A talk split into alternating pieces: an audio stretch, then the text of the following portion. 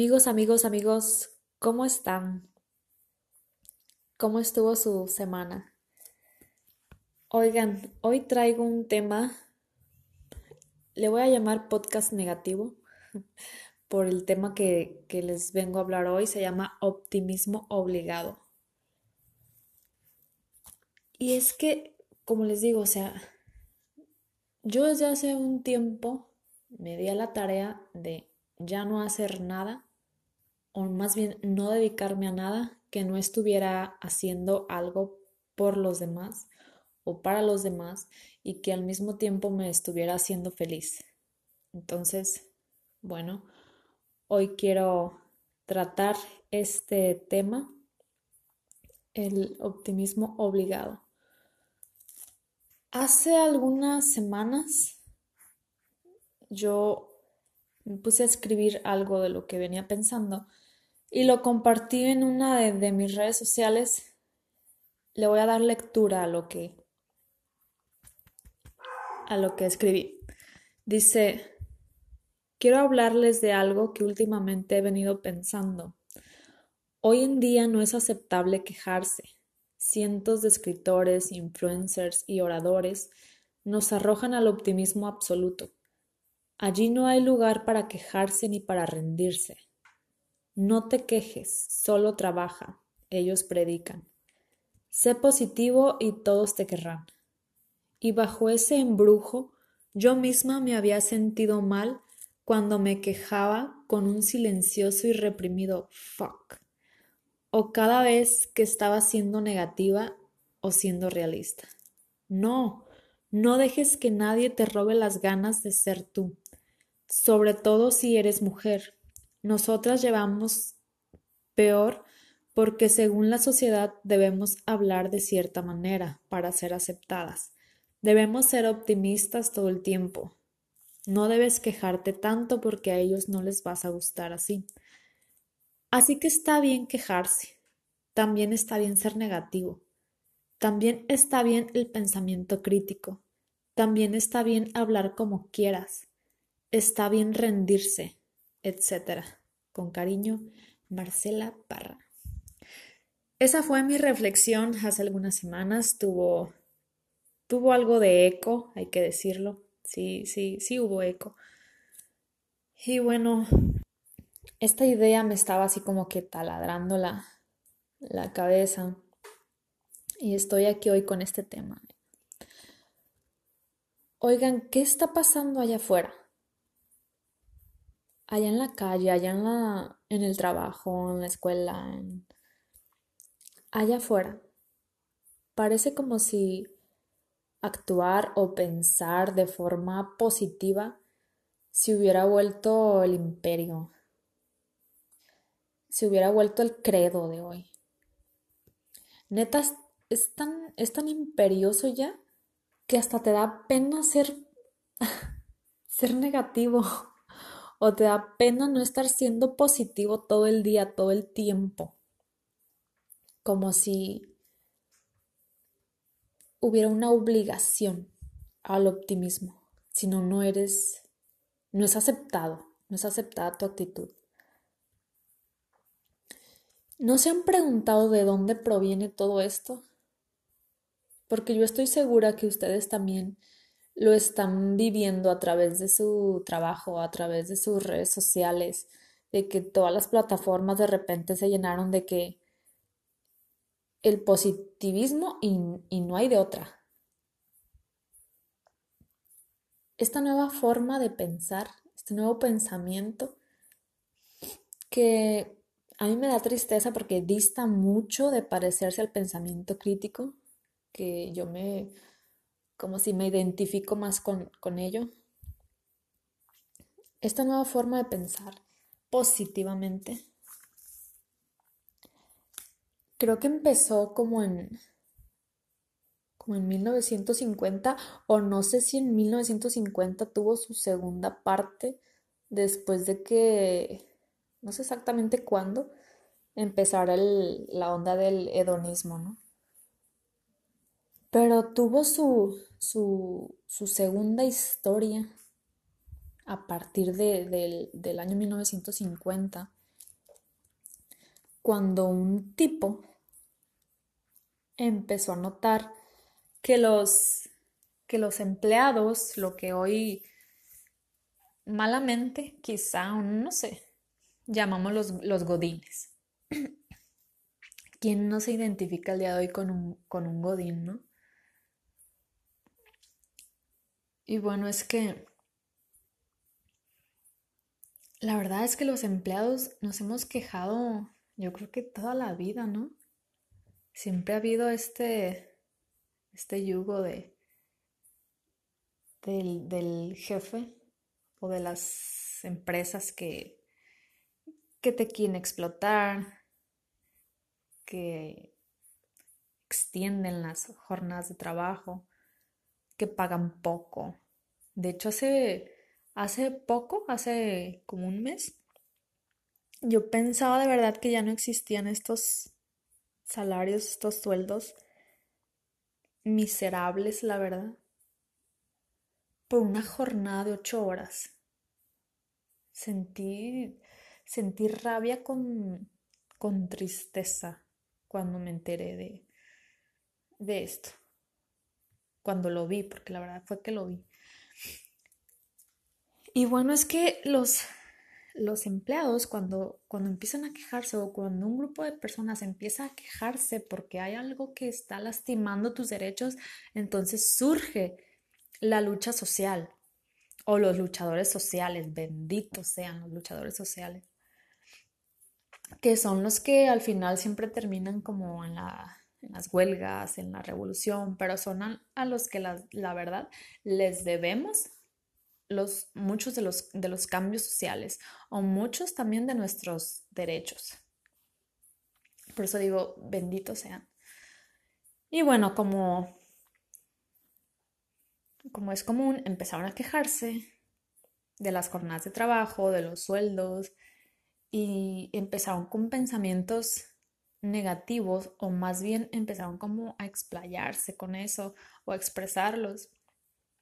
Y surgió un alguien que se llama Norman Vincent Pell que escribió un libro en una editorial lo menciona, es, se llama el libro El poder del pensamiento tenaz. Y en una editorial le recomienda a todos los ejecutivos que regalen ese libro a sus empleados. Y es como que ¡pum! despierta a todos los ejecutivos, los estimula como a, oye, los empleados se están quejando, es como que, ¿qué hacemos? ¿No? Es como una lucha que va a empezar. Y se les ocurre la brillante idea, porque la verdad es que les ha funcionado bastante bien, la brillante idea del pensamiento positivo. Y empezaron como que a crear así, a producir empleados en serie deseosos de agradar de agradarte a ti como mi compañero de trabajo, a ti que eres mi jefe, a ti que, que eres el cliente allá afuera. Y entonces, a raíz de esto, empezaron los motivadores estos, los motivadores de, del buen rollo. El pensamiento positivo así se, se desató. Y con ello empezaron todo esto que, hoy hemos escuchado en redes sociales de los, los coach, los, los motivadores, los emprendedores. Y no está mal, o sea, yo no estoy como que satanizando esta parte, pero sí creo que eh, ellos sí satanizaron la queja como una forma de, de soportar la, jornada laboral. O sea, la estás pasando mal. Mira, si tú empiezas a crear pensamientos positivos,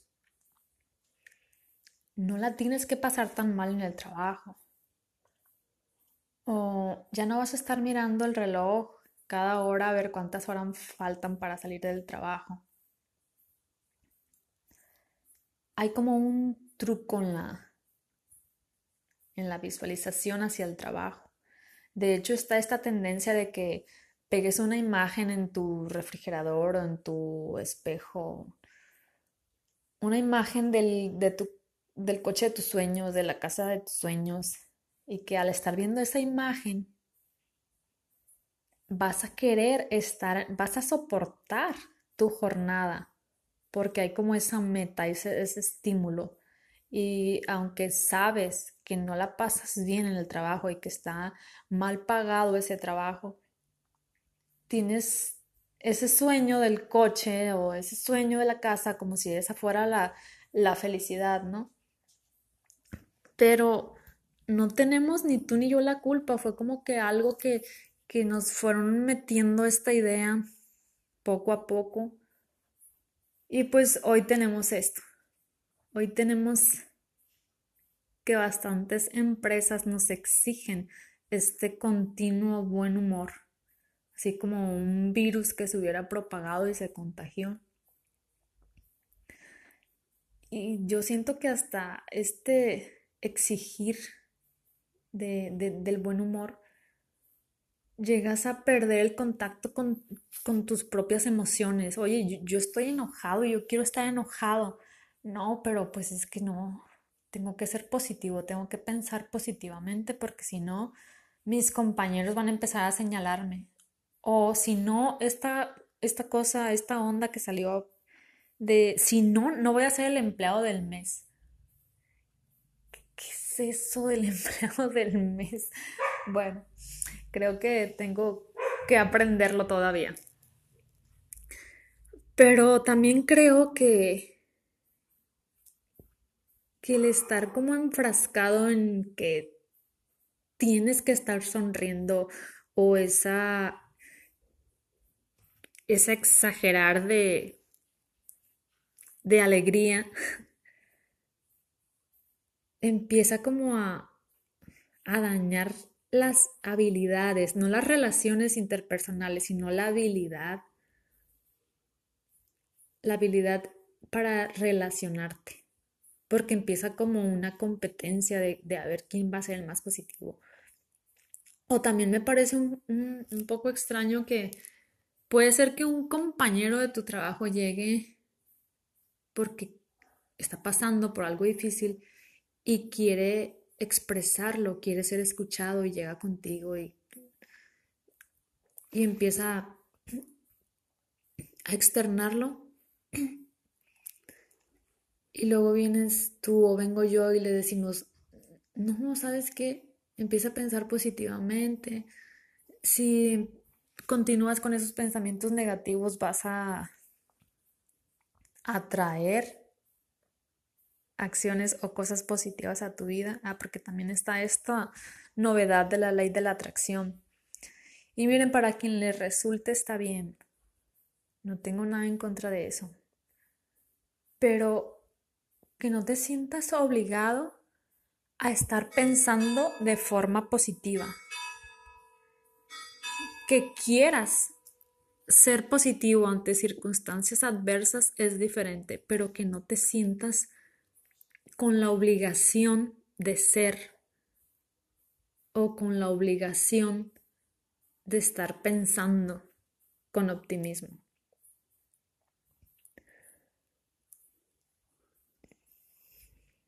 Ahora el trabajo ya solo tiene sentido si nos aplauden. Los líderes ya solo tienen sentido si nos animan o si nos reafirman lo que nosotros estamos diciendo. Y también eso se me hace como que viene de esa idea que surgió en 1950 y se consolidó como en los 80, sí, en los 80. Y que todo esto se resume a una palabra que a todos nos suena y que es el capitalismo.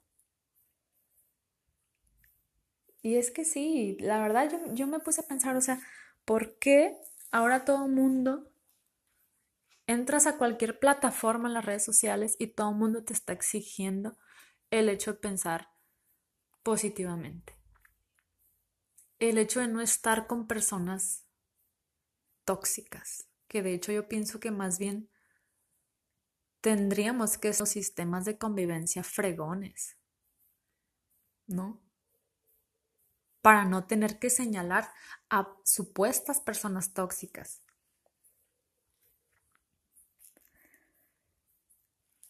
¿Qué más les, les, les quiero yo decir? No sé, nada más. No quiero sonar como que muy negativa, que creo que de hecho ya, ya parece que ya soné así. Pero no tenemos que estar todo el tiempo sonriendo las ocho horas de trabajo, no tenemos que estar tan, tan felices, ni todo el tiempo, ni solo dando buenas noticias. No sé, no tiene nada malo que escuches a tus compañeros cuando vienen a contarte problemas ajenos, no pasa nada si, si vienen cargados de esa negatividad y te pones a escucharlos, no pasa nada, no te...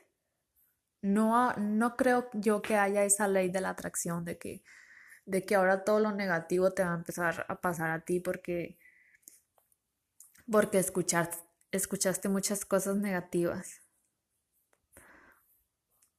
o porque estuviste pidiéndole al universo, dame ese coche, dame ese coche, dame ese coche. O no le des a él ese coche, no le des a él ese coche. Las cosas no van a pasar así. Creo que sí necesitamos centrarnos en la realidad y abrirle la puerta a la queja. Porque como dije en un principio, a través de la queja comienza o puede comenzar cuando es una queja comunitaria que encuentra mucho eco, puede comenzar la lucha social. Y de la lucha social nacen los derechos. Yo pienso, esa es mi idea.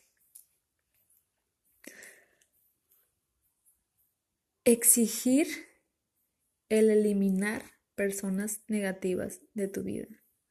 Yo te pregunto, ¿para ti qué significa eliminar a todas las personas negativas de tu vida? Te lo dejo de tarea.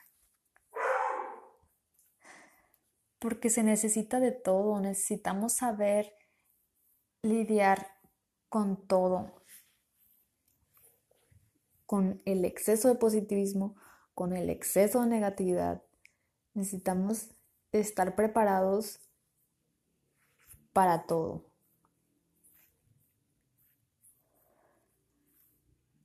Amigos, creo que es todo por hoy. No me quiero ir sin antes decirles que nos estamos enfrentando a problemas real, reales, perdón, y que solo los vamos a poder enfrentar si tenemos la disposición de ponernos como que manos a la obra en un mundo que es real, en un mundo que somos responsables nosotros. No le dejemos todo a, a nuestros jefes, a los dueños de empresas, a los ejecutivos. Tenemos que también tomar las riendas. Que no traten de educarnos bajo este embrujo de todo positivo, todo lindo, tú sigue trabajando, todo está bien, no te quejes, no te quejes, sigue produciendo, hazme rico, ¿no? Olvídate de ti. Tú vas a tener tu coche, olvídate de ti. Síguelo pidiendo al universo, pégalo en tu espejo y soporta el trabajo y vas a ver que mañana vas a ser feliz con tu coche. No nos dejemos engañar como que tan fácil con esta onda romántica de, del positivismo. Hay que practicar menos el individualismo y empezar a fomentar el ayudar a los demás. Quizá eso pueda como empujarnos, quizá eso pueda como que salvarnos. Y más que nada podemos pasarla súper bien y felices mientras lo intentamos. Mientras intentamos otra realidad donde quejarte no esté mal y donde puedas ayudar a los demás sin estar pensando todo el tiempo en ti y en tus metas en tu trabajo y nada más. No sé, espero haber sido de ayuda. Yo también ya quiero que se termine este podcast negativo. No, ya en serio. Les mando un fuerte abrazo y nos vemos la próxima. Yo soy Marcela Parra y cuídense mucho. Bye.